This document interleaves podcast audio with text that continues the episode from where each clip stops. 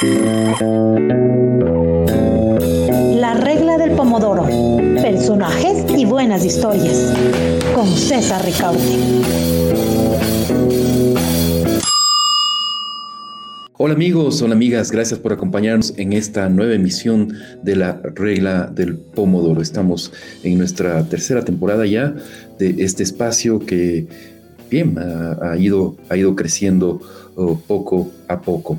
Hoy vamos a tener un programa en el cual vamos a examinar, vamos a, mm, dar una, a analizar eh, mm, lo más eh, profundamente eh, la situación económica, el contexto económico que se vive en el país y obviamente no podemos escapar de lo que sucede en el mundo.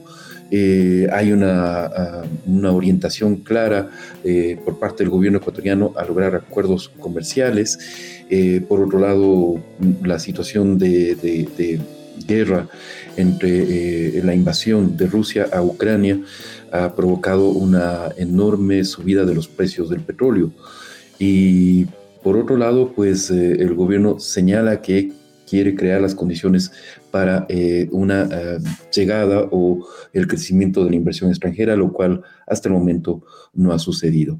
Pero bueno, vamos a examinar todo, todas esas variables y qué mejor que hacerlo con dos invitados de, primera. Eh, tenemos a María Herrera Heredia, economista, docente, investigadora y expresidenta del Colegio de Economistas de Pichincha. Bienvenida a esta charla, María. Muchas gracias por acompañarnos. Eh, gracias, César, a la orden. Y damos también la bienvenida a Alberto Acosta Burneo, analista económico, conferencista sobre escenarios macroeconómicos del Ecuador y docente de pregrado y posgrado en varias universidades del país, editor de la publicación de Economía, Análisis Semanal y columnista de la revista Vistazo. Bienvenido, Alberto, gracias por acompañarnos. Muchísimas gracias por la invitación, es un gusto estar con ustedes. Bien, voy a dar una breve eh, vistazo al contexto del país, al contexto que, vivimos. Eh, el presidente Guillermo Lazo realizó un, o consiguió un ajuste de las metas con el FMI para que el mayor peso del esfuerzo fiscal recaiga en el sector estatal, mediante un recorte al gasto público y en menor medida en la población. El gobierno pretende generar mediante una reforma tributaria que fue que ha sido hasta el momento eh, la única reforma que ha logrado eh, que se apruebe en la Asamblea Nacional. Eh, esta reforma tributaria se calcula que generaría ingresos para el Estado de entre 22, eh, eh, de entre 1.900 millones entre el 2022 y el 2023. Em, el gobierno ha anunciado recortes del gasto público por 4.300 millones entre el 22 y el 25. Em, no ha habido cambios en la meta de eliminar los subsidios en el 2023 sin embargo, esta reforma tributaria ha sido muy criticada por los sectores productivos y por eh, sectores eh, medios de la población porque ha significado un impacto eh, enorme en, la carga impositiva que tienen algunos sectores de la, de la, población.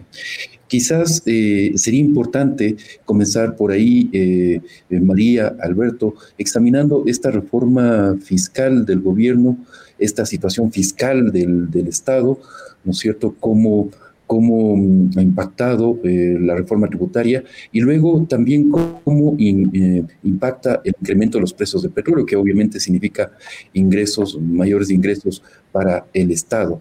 Pero el presidente Lazo ha dicho claramente que esos ingresos nuevos ingresos no van a ser enfocados en eh, los sectores más ricos de la población, lo, ha señalado así.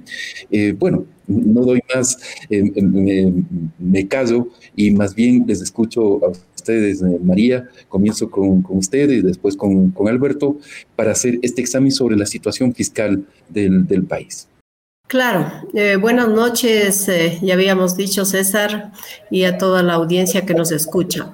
El problema del Ecuador no es nuevo, el problema del Ecuador viene de mucho tiempo atrás y constituye realmente el déficit fiscal, es decir, la falta de recursos que tiene el Estado para cumplir con sus obligaciones. El presidente Lazo había manifestado al inicio de su gobierno y también antes mismo en su campaña que iba a ser muy austero en el gasto. Lamentablemente entiendo que las condiciones del Ecuador son difíciles, la problemática no es nada fácil, eh, pero no se, no se fue por el lado de disminuir el gasto como se había ofrecido y como se había pensado, sino que se fue por un incremento eh, en, el, en los impuestos vía la ley de reforma tributaria que entró por el Ministerio de la Ley, como todos sabemos, y que no hubo, desgraciadamente, un debate de la misma para que haya un consenso en los sectores sociales. De cualquier manera, el tema de reunir 1.900 millones mm, eh, eh, de dólares podría solucionarnos de alguna manera el problema. El tema aquí es mucho más complejo. El tema es que cómo eso va a ser redistribuido y cómo va a garantizarnos de alguna manera que esos recursos vayan a los sectores que más necesitan, porque eso ya ha traído algunos problemas y algunos inconvenientes de momento. Por ejemplo, toda esa clase eh, que ha sido grabada tiene problemas en cuanto a sus ingresos y eso mismo ha dado origen a una inflación que acabamos de ver que está incrementándose. Nosotros hemos tenido una inflación durante los últimos años muy baja y negativa en muchos periodos y ahora a enero de, de 2022 estamos con una inflación de 2.56. Eh, por ciento. Si bien, o, lo que es lo mismo, pues una variación de precios, ¿no? Respecto al año anterior. Si bien no es una inflación que nos asuste, y eso gracias a la dolarización, también sí tiene que preocuparnos, porque esa misma cantidad de personas que vieron disminuidos sus ingresos como consecuencia de la reforma tributaria, van a ver también disminuidos esa calidad de vida que tienen para... Ah, eh, poder ostentar una vida digna, ¿no? Entonces, eh, perdón, que interrumpa, pero es importante este factor que usted anota porque quizás no también eh, en, este factor de la, de la, inflación no está también presente eh, el arrastre, digámoslo así, que significa el estar atado al dólar, dado que Estados Unidos está viviendo también una inflación que es la mayor en 40 años. Europa está con signos eh, muy preocupantes de, una, un crecimiento inflacionario. Eh, ¿qué, tanto tiene de factor interno y de factor externo este crecimiento de la inflación, María? Bueno, como todos sabemos, nosotros no estamos aislados, en realidad somos parte de un, de un gran esquema que es la globalización. Y la pandemia nos trajo consigo muchas consecuencias, la disminución de la demanda por una parte, en el tema local, la disminución de la importación de productos que, como todos conocemos, a nivel también de, del mundo entero y también el incremento de los precios de esos bienes, muchos que consumimos nosotros y que son importados. De forma que hay muchas causas por las cuales eh, eh, los precios han variado significativamente.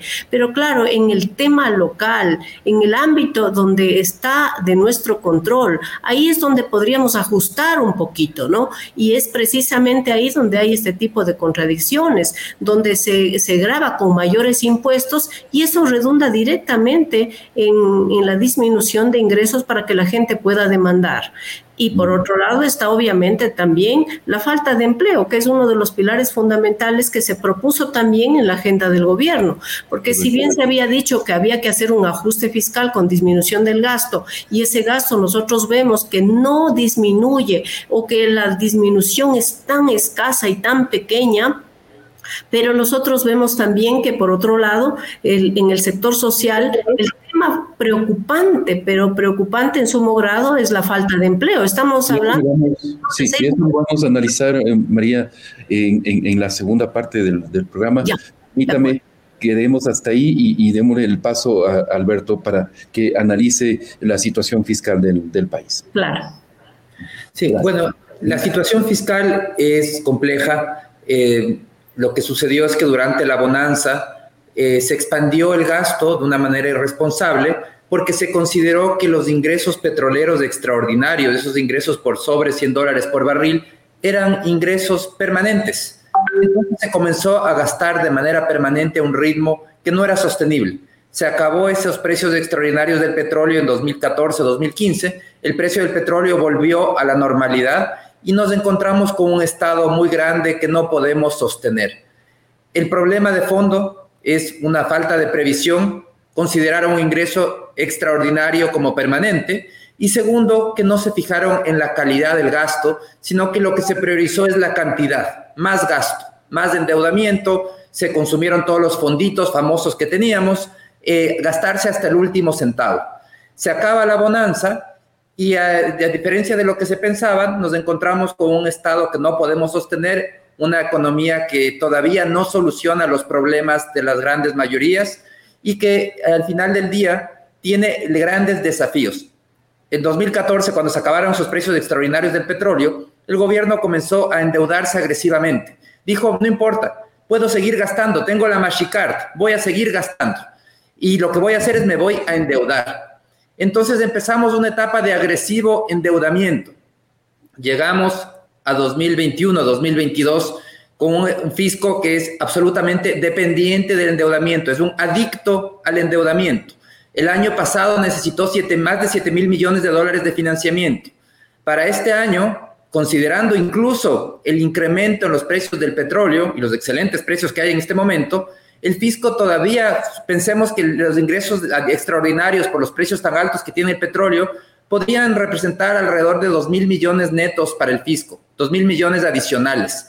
Pero como es tan adicto al endeudamiento, la necesidad de financiamiento de este año todavía podría bordear los 3 mil millones de dólares. Es decir, en el neto todavía le falta plata. No es suficiente un precio del petróleo de 120 dólares por barril. No le alcanza al Estado ecuatoriano ese precio. Necesita seguir endeudándose. Eso demuestra la dificultad que tiene el Estado.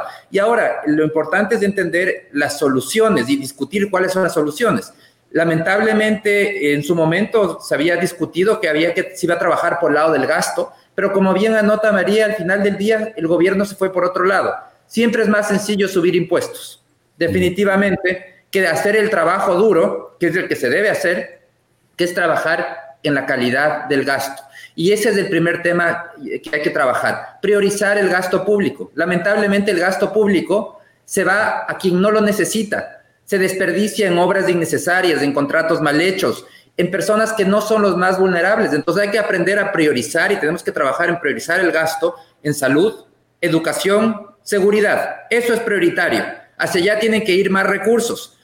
¿Y cómo se logra? Haciendo, disminuyendo los recursos para otras actividades que no son prioritarias. Porque si queremos gastar en todo, evidentemente que a nadie le alcanza la plata, ni siquiera el Estado, no tiene un poder mágico. Es igual que una familia, todos tenemos que priorizar, saber qué es lo importante y destinar el dinero a lo importante, dejando de hacer lo que no es importante. Entonces, priorizar salud, educación, seguridad. Segundo factor, calidad del gasto. Lamentablemente tenemos un gasto de pésima calidad. Ahí están todas esas obras innecesarias. Alberto, pero, eh, perdón eh, eh, que interrumpa, pero no notas gasto en infraestructura, que también se ha ido deteriorando en el país. Y, ahí entro al segundo tema que ya lo planteaba María, que es el tema del desempleo. ¿No es cierto? O sea, es quizás el, mayor problema social y probablemente el mayor problema económico por fuera de, de, los aspectos fiscales y demás que tiene el Estado ecuatoriano, pero esos altísimos índices de desempleo que no, Em, que no han bajado, por más que el, que el gobierno diga que, que sí, pero ah, eh, tenemos al, en torno al, al 40, 50% de la población que está en el subempleo o en el, o en el desempleo. Entonces, quizás no habría que también priorizar gasto en infraestructura, eh, les pregunto, María Alberto. Bueno, eh, si me permites, César, el tema es, bueno, por un lado es priorizar calidad y el último es transparencia. Son tres factores básicos para garantizar que el, el gasto sea bien utilizado. Y cuando digo priorizar, eh, precisamente el gasto público se tiene que priorizar en donde no va a haber otros interesados. Construir una infraestructura, construir una carretera, una hidroeléctrica, se puede hacer con capitales privados. En cambio, construir una escuela o financiar una carretera en una zona alejada, en una zona rural, difícilmente va a haber un interesado privado. Por eso es que es tan importante el concepto de priorizar, porque sí, es muy importante una hidroeléctrica, por supuesto, pero el país no debió haber puesto un solo dólar en hidroeléctricas. Se debieron haber hecho con capitales privados. Y para eso existen infinidad de, figuras legales que existen en el mundo. Una de esas son las que se está tratando de impulsar ahora, como son las alianzas público-privadas porque hay que tratar, hay que entender y hay que partir del concepto que los recursos fiscales son escasos y hay que destinarlos a invertir en el ciudadano. Para invertir en una obra de infraestructura va a haber recursos por otro lado, a haber interesados. Si no los hubiere, entra el Estado eh, a intervenir. Pero si es que los existen, tenemos que saber que los recursos públicos son escasos y tienen que ir a lo importante que es invertir en el ciudadano. Correcto, gracias Alberto. María, te dejo entonces planteada la pregunta, ¿qué hacer con el desempleo? ¿Qué es lo que debería hacer eh, desde el Estado para incentivar el, crecimiento del empleo adecuado en el, bueno, el, presidente Lazo cuando planteó su agenda económica había planteado como un problema fundamental el desempleo y todos sabemos y estamos de acuerdo en eso.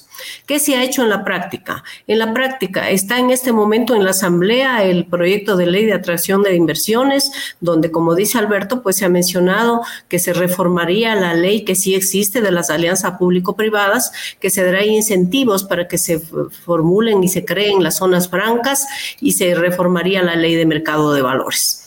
Lamentablemente esto, eh, aunque, aunque en teoría sea bueno, una ley en el mejor de los casos si se aprueba, porque todos sabemos el problema político que vive en este momento el Ecuador, pero de aprobarse esa ley y de hacerse esas reformas, no nos garantiza exactamente que eso vaya a tener buenos resultados. Yo creo que hay que hacer un seguimiento, pero muy minucioso, y no solamente el hecho de que se aprueben las alianzas público-privadas, de que se dé incentivos para la creación de las zonas francas, sino que los procesos y las reglas que tienen que mantenerse dentro de esos convenios, dentro de esos contratos, es la clave para que realmente sean generadoras de empleo como se quiere. Se habla de que hasta el año 2025, a través de esta ley, se podría generar 30 mil millones de dólares de inversión. Eso suena altísimo, ¿no? Es, mucho más de lo que tiene de inversiones Colombia, tiene Perú. Nosotros, lamentablemente, hemos tenido un promedio en los últimos años de inversiones de alrededor de mil millones de dólares. Entonces, hablar de 30 mil millones es hablar de grandes números. Claro que se dice también que con eso se lograría dos millones de empleos, pero repito, la ley no garantiza que eso se lleve a la práctica. Y aquí en el Ecuador nosotros estamos acostumbrados a burlar la ley, a que la ley sea letra muerta, cuando no tiene de per se intereses políticos. Yo quiero confiar, yo quiero creer en que en, alguna, en algún momento esto nos dé resultado. Pero a su vez tengo mucho pesimismo porque ustedes conocen que en la Asamblea no hay un real debate. Ya hemos dicho que la ley tributaria pasó por el Ministerio de la ley. Entonces tiene que haber un consenso, tiene que haber un debate, tiene que haber, eh, ponerse todas las reglas para que esto funcione. Pero por otro lado, también el presidente Lazo había hablado del emprendimiento y yo creo que ese también es un brazo tal vez incluso más ágil de, esta ley de atracción de las inversiones, porque es una tendencia global y, y más precisamente latinoamericana qué es lo que necesitamos para el emprendimiento, porque hay que sacar a, mucha gente, como alrededor de 6 millones de personas que están en el, en el desempleo, en el subempleo, en el empleo no, no adecuado, porque nos hemos inventado una cantidad de nombres para determinar simplemente el hecho que yo no puedo estar ocupada teniendo las condiciones físicas, mentales para poder hacerlo. Entonces, ¿qué hacer? Para el, el emprendimiento necesitamos dos cuestiones básicas. Necesitamos capacidad capacitación para que la idea que yo pueda tener o que una persona, un grupo de personas, un grupo de jóvenes, de, emprendedores puedan consolidar su idea, necesitamos capacitación y necesitamos recursos. Pero ya ha pasado prácticamente un año de gobierno y seguimos nosotros hablando, pero no logramos consolidar. Entonces, ¿qué es lo que nos está pasando? Podríamos hacer también alianzas, joint venture con otros países. Eh, hay, muchísimas cosas. Cierto es que el, tema no es muy fácil. La competitividad ahora es un tema muy delicado, muy complejo, porque tenemos que competir a nivel de mundo, no somos un país aislado, pero ¿dónde están los recursos? ¿Qué, qué pasa con Ban Ecuador? ¿Quiénes están realmente haciendo uso de esos recursos? Que no se repita lo que ya hemos venido nosotros eh, mirando siempre, ¿no? Que esos recursos que tienen que ir a quienes lo necesitan no van donde realmente se necesitan esos recursos, que luego se termina condonando esos recursos y el que necesitaba los recursos no puede ser. Entonces sí creo que tiene que haber una profundización respecto de la responsabilidad del Estado en esos términos. Eh, en, la parte del emprendimiento como, como capacitador y como proveedor de recursos y también en el otro aspecto de la ley donde hablamos de grandes inversiones. O sea, tenemos que atacar por varios frentes, no nos podemos quedar solamente con algo uh, puntual. Gracias. María. Muchísimas gracias por ese análisis. Alberto, eh, ¿qué hacemos con el tema del, del desempleo, estímulo a la producción? Es quizás el gran tema pendiente del, gobierno.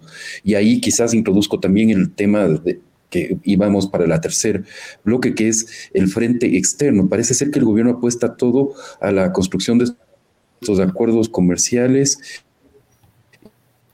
eh, y con, China, con Estados Unidos, etcétera, etcétera. Eh, pero bueno, internamente la situación, ¿cómo se, ¿cómo se puede manejar para incrementar el empleo?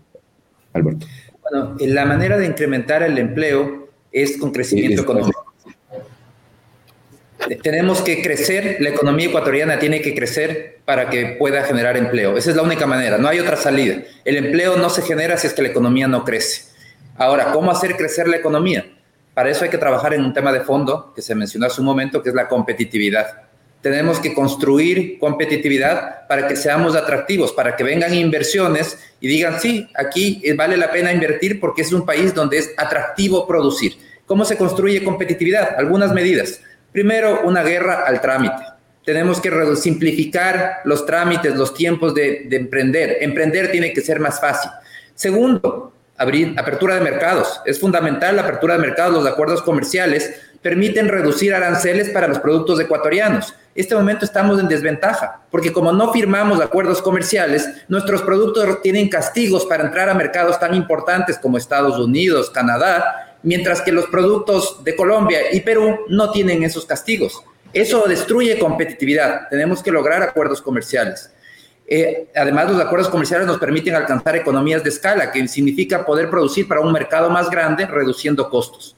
Tercero, tenemos que buscar la internacionalización del mercado financiero. Hay que abrir el mercado financiero a la competencia internacional, que venga la banca internacional, enlazarnos a los flujos de capitales internacionales y ahí veremos cómo el costo del financiamiento se reduce, que es fundamental para una economía competitiva.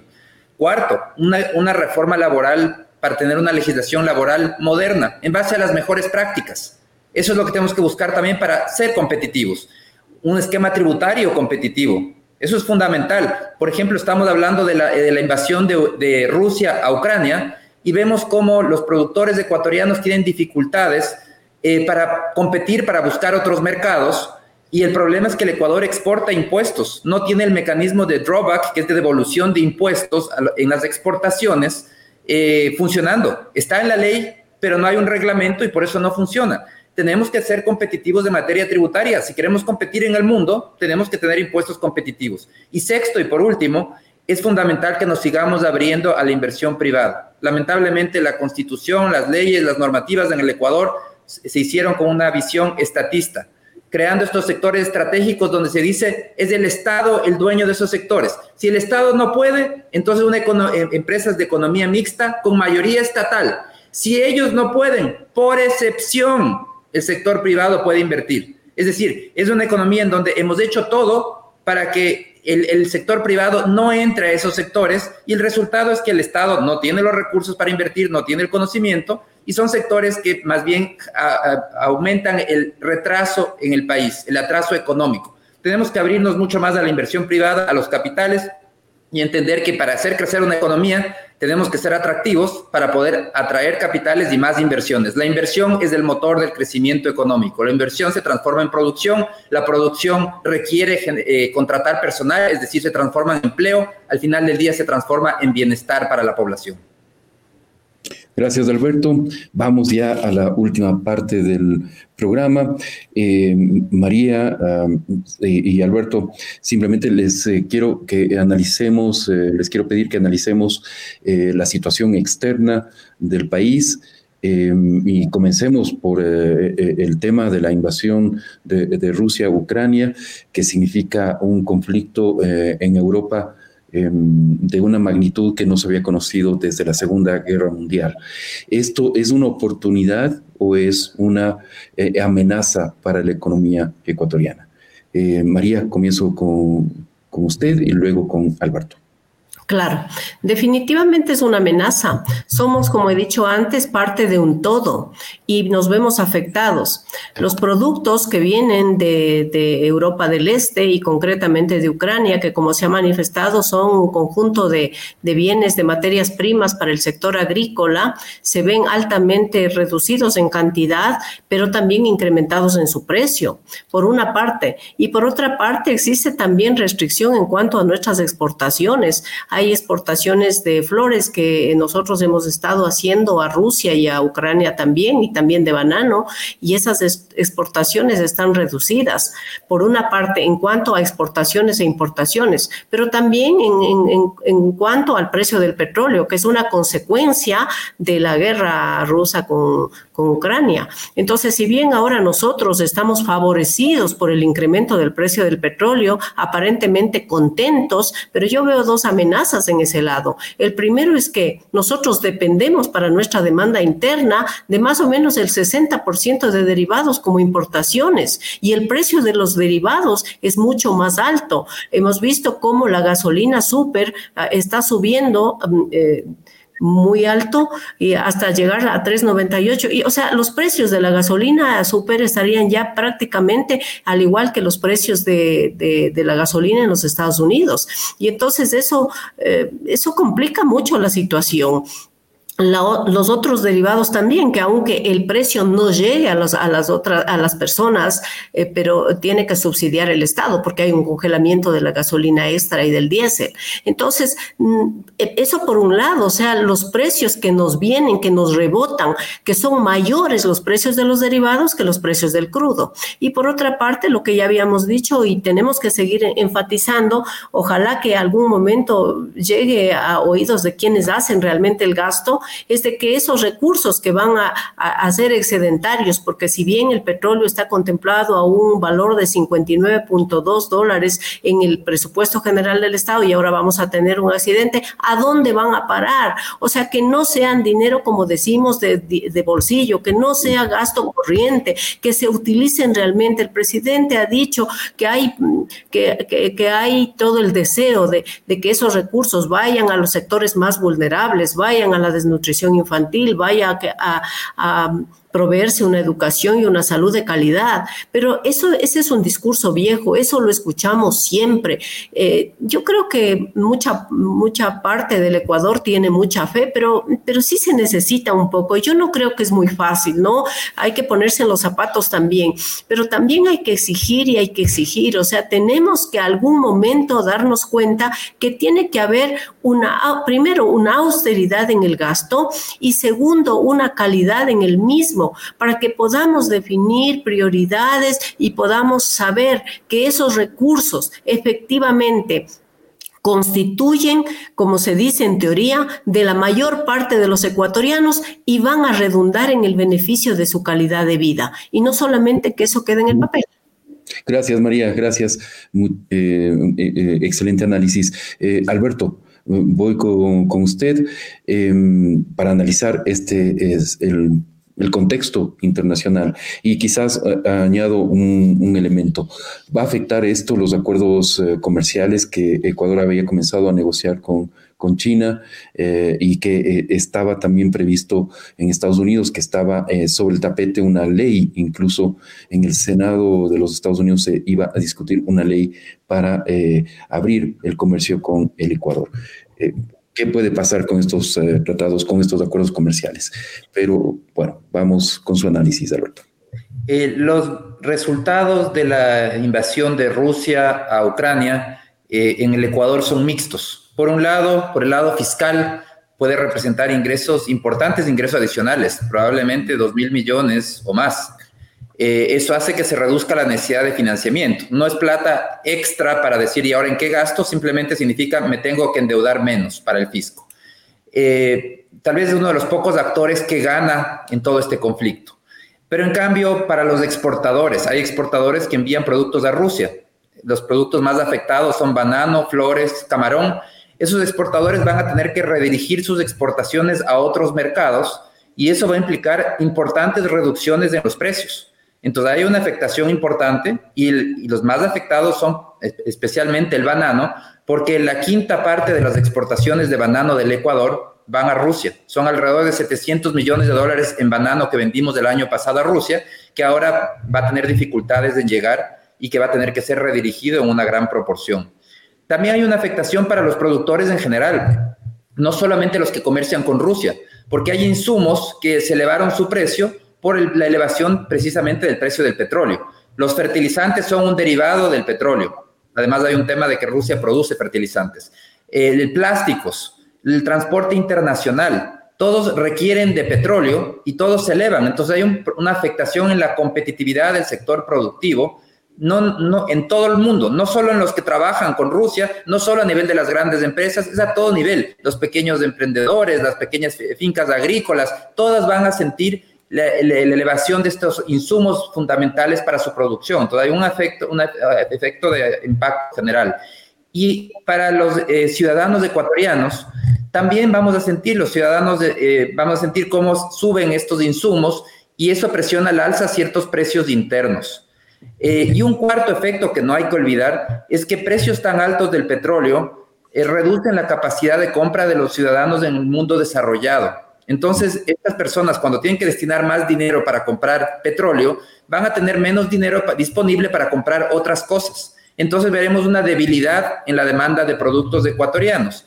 Eh, se, habla incluso, ya se está especulando que eh, la Unión Europea estaría entrando en una recesión o habría entrado ya en una recesión debido a estos precios de petróleo tan elevados. Entonces, este entorno de precios tan altos del petróleo es un entorno indeseable si lo analizamos de manera global, porque vemos que tiene muchas afectaciones en la economía ecuatoriana. Perfecto, muchísimas gracias, Alberto. No sé si alguna palabra algún sobre los tratados de, libre comercio. Sí, yo creo que los tratados no se ponen en riesgo con, esta, con este reciente hecho. Eh, eh, hay, de hecho, esos son temas que están negociándose, que toman tiempo y que el país ha avanzado. Se espera firmar un acuerdo con México en las próximas semanas, eh, probablemente este mismo año o inicios del próximo con la Alianza del Pacífico. La expectativa también es para este año un acuerdo con China. El presidente estuvo recién visitando China y hubo algunos acuerdos importantes. Entonces, esos procesos continúan. Eh, realmente son con otros bloques, con quien sí va a ser más difícil llegar a un acuerdo y es lamentable, es con Rusia, eh, porque el Ecuador era beneficiario de un sistema de preferencias unilaterales que amparaba el comercio con Rusia para que los productos ecuatorianos entren sin aranceles. es, al ser un sistema unilateral, el Ecuador, por su grado de desarrollo, dejó de ser beneficiario de ese beneficio el año pasado, de ese programa, eh, y entonces tenía que sustituirlo con un acuerdo comercial. En el entorno actual con Rusia sí va a ser muy difícil llegar a una negociación de un acuerdo comercial. Con el resto del mundo las cosas continúan. Perfecto. Muchísimas gracias, María, Alberto. Eh, quería añadir algo. ¿Puedo? Claro, claro, María, por supuesto. Ya, eh, respecto a los acuerdos comerciales, yo creo que los acuerdos comerciales están bien. Los acuerdos comerciales son parte de las estrategias que utilizamos ahora en el siglo XXI, pero también tienen su contraparte y es la capacidad de, de competitividad y de producción que tiene el país. O sea, puede ser el mejor acuerdo comercial, si nosotros no podemos competir con ese país, solamente estoy eh, imaginándome en el caso de China.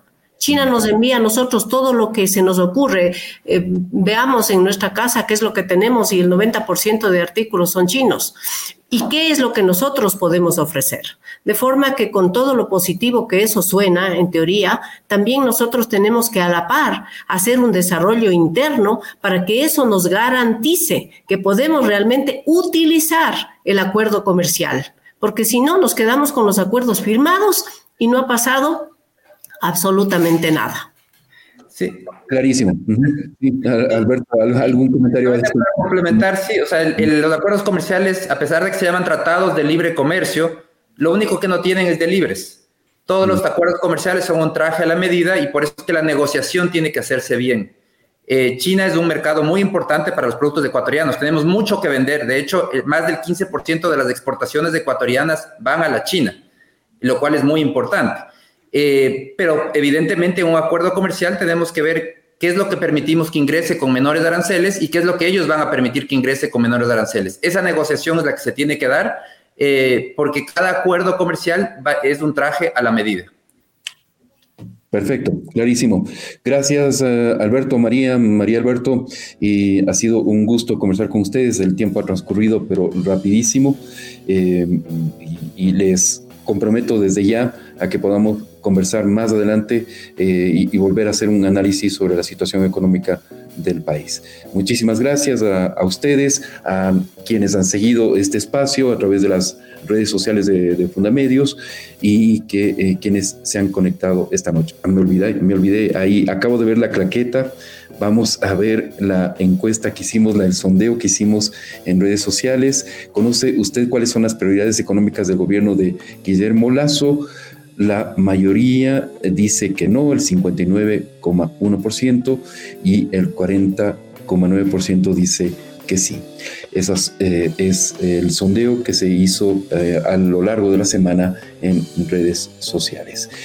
Bien, me despido, un fuerte abrazo, nos volvemos a encontrar el próximo jueves. Hasta luego, Alberto, María, un gusto.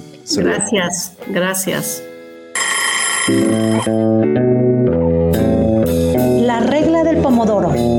Personajes y buenas historias.